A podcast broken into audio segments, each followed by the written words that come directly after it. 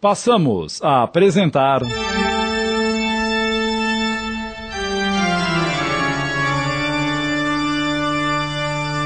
O Mistério do Sobrado. Minissérie de Júlio Carrara em 10 capítulos, baseado numa obra de Vera Lúcia Marinzec.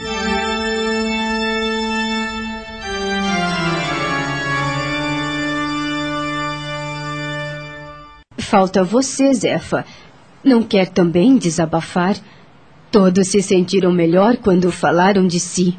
Isso é verdade. Eu me senti bem melhor depois que compartilhei meus sofrimentos íntimos e também gostei de escutar. Me fez bem.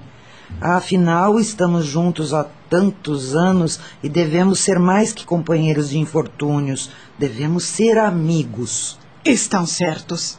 É justo que eu fale. Vocês precisam saber de mim.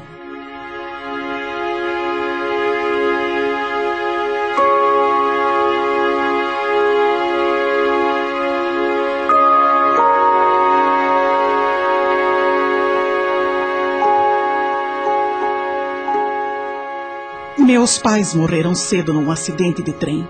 Só tinha um irmão que era como um pai para mim. Me amparou com todo o carinho e atenção. Conheci Adalto numa feira. Embora o achasse um tanto estranho e feio, começamos a namorar. Ele morava num quartinho e tinha poucas roupas. Tive dó dele e o ajudei.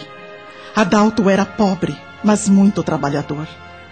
Meu irmão no começo não queria que a gente namorasse, mas acabou concordando. Pouco tempo depois, nos casamos.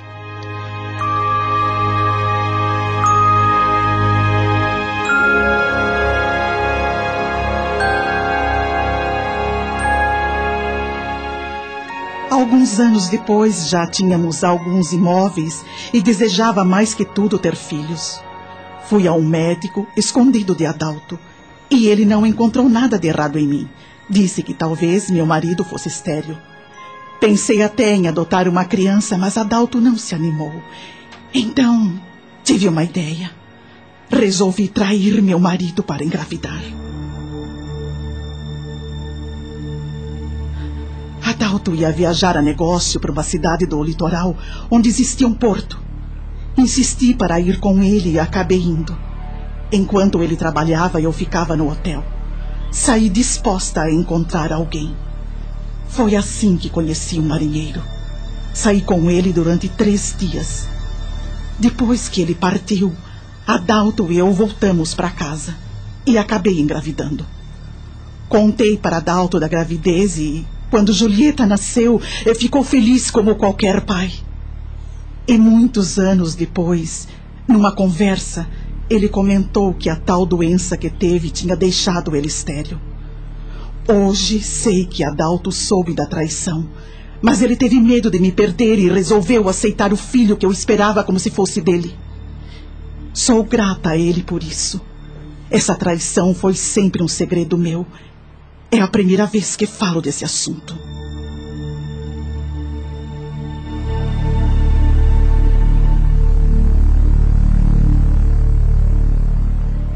Meu irmão e minha cunhada desencarnaram e eu senti muito. Por mais que aconselhássemos Armando, ele logo acabou com toda a pequena fortuna que meu irmão com tanto trabalho lhe deixou. Adalto me preveniu sobre Armando. Minha querida, sei que ama seu sobrinho, mas você deve ver nele seus defeitos que são graves. Ele faz negócios um tanto suspeitos e acabou em pouco tempo com toda a herança dos pais. Não quero criticá-la, mas você tem ajudado muito. Cuidado para não se arrepender mais tarde. E Julieta dava razão ao pai. Mamãe, papai tem razão. Meu primo é um mau caráter. Não gosto dele. E acho que Armando ainda vai aprontar conosco. Sei lidar com ele. Depois que meu irmão e cunhada faleceram, sinto-me responsável por ele como o pai dele foi por mim. Mas é diferente. Você na época era pequena e Armando é um adulto desajuizado. E eu o via como um menino sem juízo que precisava de proteção. Meu marido ficou doente, sua enfermidade era grave e nós duas nos desdobramos em cuidados. Ele, preocupado conosco, teve o cuidado de aplicar sua fortuna em bens, como imóveis, para que não corrêssemos riscos nem tivéssemos muito trabalho. Dividiu tudo para mim e Julieta. Ele ficou de cama por meses e desencarnou. Sentimos muito e choramos unidas, mas a vida continuou e passei a me dedicar a Julieta. Às vezes discutíamos porque eu queria que ela fosse diferente. E foi Marinha, a minha empregada, que me fez compreender. Dona Zefa, Julieta é uma pessoa especial. Não brigue com ela. Deixe-a ser como ela é. A senhora tem um tesouro por filha e não vê isso. Compreendi. E quando aceitei do jeito que ela era, não brigamos mais. E continuava dando dinheiro ao Armando, às vezes escondido de minha filha. Era meu único sobrinho e eu achava que ele me queria bem. Fiquei animada quando Julieta me contou que estava namorando. Mas quando conheci Ricardo, fiquei decepcionada. Porém, logo entendi. Os dois pareciam ter sido feitos um para o outro. Ricardo também era feio, desajeitado, e os dois tinham gostos iguais. Ele era professor de música e, como ela, gostava de ler. Iam muito ao teatro e às vezes eu ia com eles. Conformei-me vendo-a feliz e me pus a fazer planos com os netos que certamente viriam. Conversamos. Eles se casariam logo e morariam comigo. Não necessitariam se preocupar com dinheiro e poderiam continuar com a música ou se dar ao luxo de serem músicos, embora nenhum deles tivesse talento. Foi então que aconteceu o acidente. Pensei que fosse morrer Senti uma dor tão grande ao saber que minha Julieta havia falecido. Foram Armando e Magali que vieram me acordar e me dar a notícia. Eles fizeram tudo para suavizar o trauma. A polícia havia avisado meu sobrinho porque tinham achado o carro caído com ela morta dentro. Lembro bem de cada detalhe. Naquela noite, Julieta se atrasou. Eh, pensei que tivesse saído com o noivo e fui dormir. Acordei com Armando me chamando. Levantei aflita, olhei no relógio, eram duas e quarenta da madrugada. Entrei no quarto de minha filha, chamando-a. Julieta! Parece que Armando está aí fora me chamando. Levante! Venha comigo ver o que ele quer, Julieta! Ela não estava no quarto. Sua cama estava arrumada. Desci as escadas afobada, abri a porta, corri para o portão e, ao ver Armando e Magali, senti que algo sério tinha acontecido.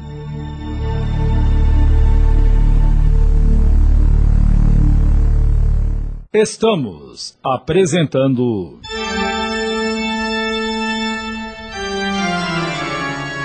O Mistério do Sobrado. Voltamos a apresentar. O Mistério do Sobrado.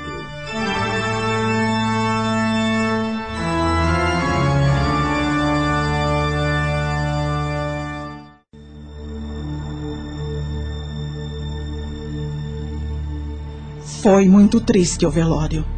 Não me conformava, não queria acreditar e queria ter morrido junto. Armando e Magali foram prestativos. Me levaram ao médico, ele comprou os remédios. Ricardo sofreu muito.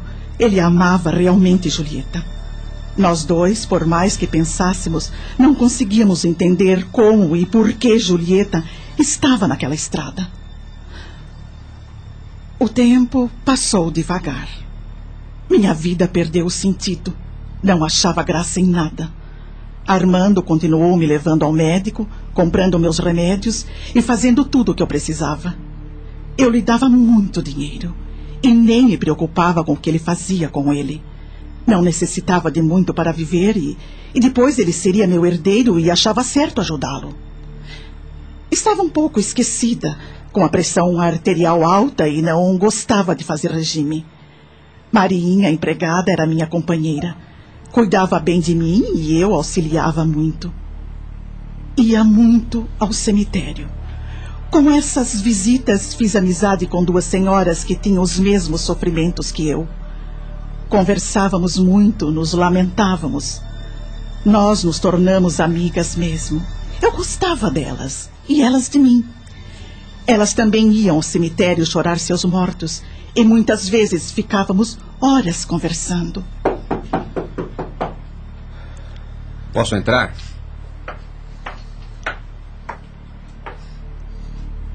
Um, dois, oito.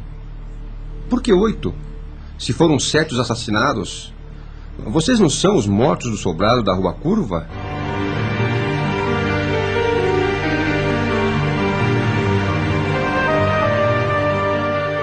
O senhor, digo, você não é o delegado Cássio?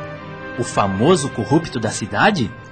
Veja bem como fala. Não mesmo? Não creio que aqui ainda mande em alguém ou em alguma coisa.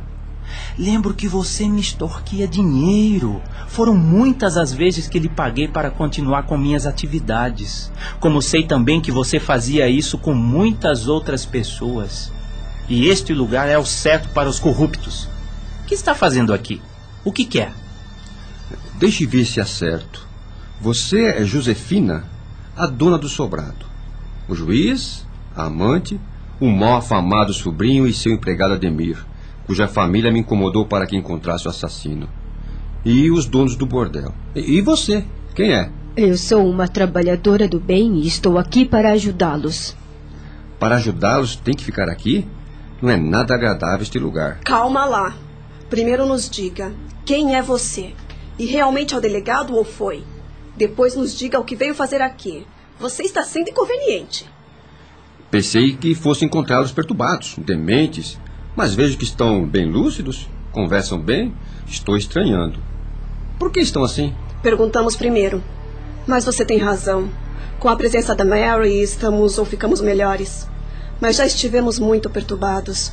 Agora nos responda. Por que entrou aqui como se fosse o dono do pedaço? Sou o delegado Cássio. Ou melhor, fui. Hoje sou o delega, ou delegadozinho, como me chamam. Para responder a tudo que me perguntou, preciso de tempo. Temos todo o tempo que quiser. Não saímos daqui mesmo? Gostaria de saber o que faz aqui. Se Mary permitir, gostaria de ouvi-lo. Você cuidou do nosso caso? Sabe quem foi que nos assassinou? Vim aqui na esperança de saber quem os assassinou. Vocês devem saber, não é? Não sabemos. É impossível. Como foram mortos e não sabem? Realmente não sabemos. Todos nós vimos um desconhecido que atirou sem falar nada. Ninguém aqui lembra de tê-lo visto antes. Não sabemos quem é. Um matador de aluguel. Só pode ser. Mas por quê? Quem mandou? Quem?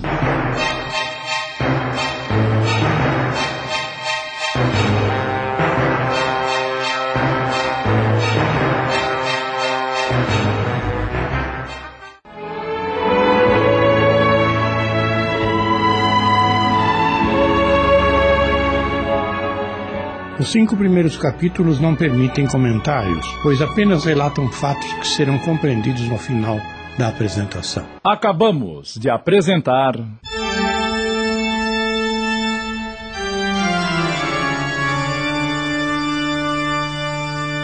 O Mistério do Sobrado. Minissérie de Júlio Carrara em 10 capítulos, baseado numa obra de Vera Lúcia Marinzec.